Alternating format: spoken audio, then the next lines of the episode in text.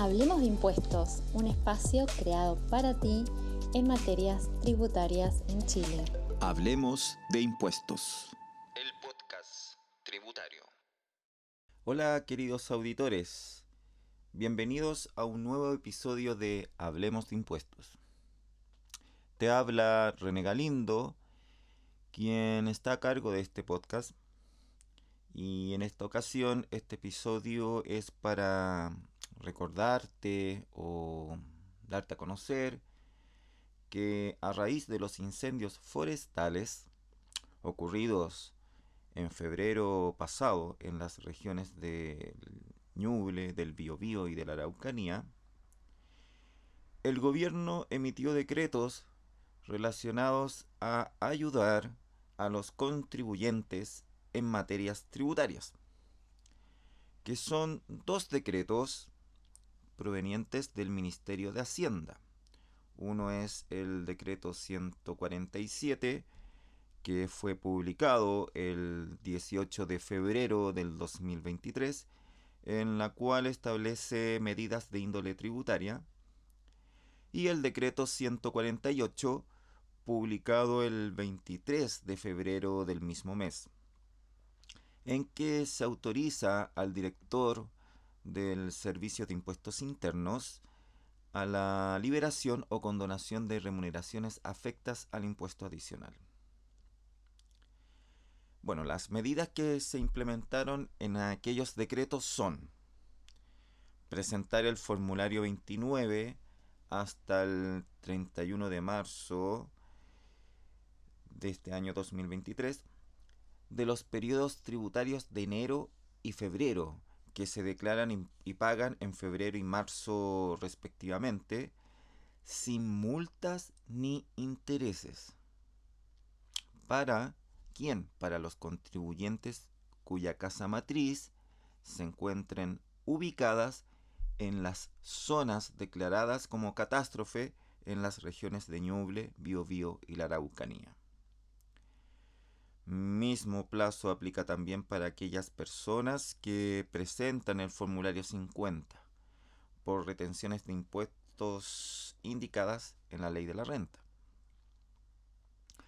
Ojo, cuando se dice sin multa ni intereses de, la condonación que le facultan al impuestos internos, es un depende, ya que el decreto habilita condonar solamente de forma total o parcial, porque andan transmitiendo que su condonación es total. Ya, no vayan a pensar después con la sorpresa de que, oye, me condonaron una parte de los intereses penales y multas. ¿Ya? Otra medida es que las cuotas del año comercial 2023 correspondiente al impuesto territorial o más conocido como contribuciones de bienes raíces podrán pagarse en cuatro cuotas iguales en, en, los plazos de pago de la primera, segunda, tercera y cuarta cuota del impuesto territorial del año 2024, respectivamente, claro. O sea, es decir, en otras palabras, la primera cuota que se paga en abril del 2023 podrá pagarse hasta abril del 2024. La segunda cuota que se paga en junio de 2023 podrá pagarse en junio de 2024 y así sucesivamente.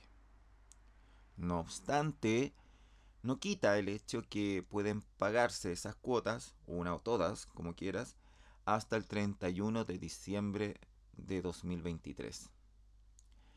Lógico que estos pagos tendrán su respectiva condonación, ya sea total o parcial, de los intereses penales, ya sea por parte de tesorerías o del propio servicio de impuestos internos, según corresponda.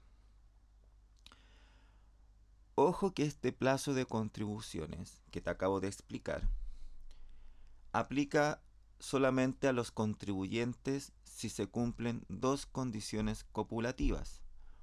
Uno, que el bien raíz se encuentre ubicado en las regiones afectadas por los incendios. Y dos, que dichos bienes hubieran sido efectivamente siniestrados por los incendios. Por otro lado, otra medida eh, es la liberación del impuesto adicional que se aplican a las personas sin domicilio ni residencia en Chile por las remuneraciones que se paguen al exterior entre el primero de febrero al primero de agosto del 2023, siempre y cuando corresponda a prestaciones realizadas en Chile y que se encuentren directamente vinculados con labores para hacer frente a los incendios ocurridos en febrero de 2023. Por tanto, el director del Servicio de Impuestos Internos tendrá esta facultad no tan solo de condonar el impuesto adicional, sino también por los intereses y multas que hubieran correspondido aplicar en ciertos casos.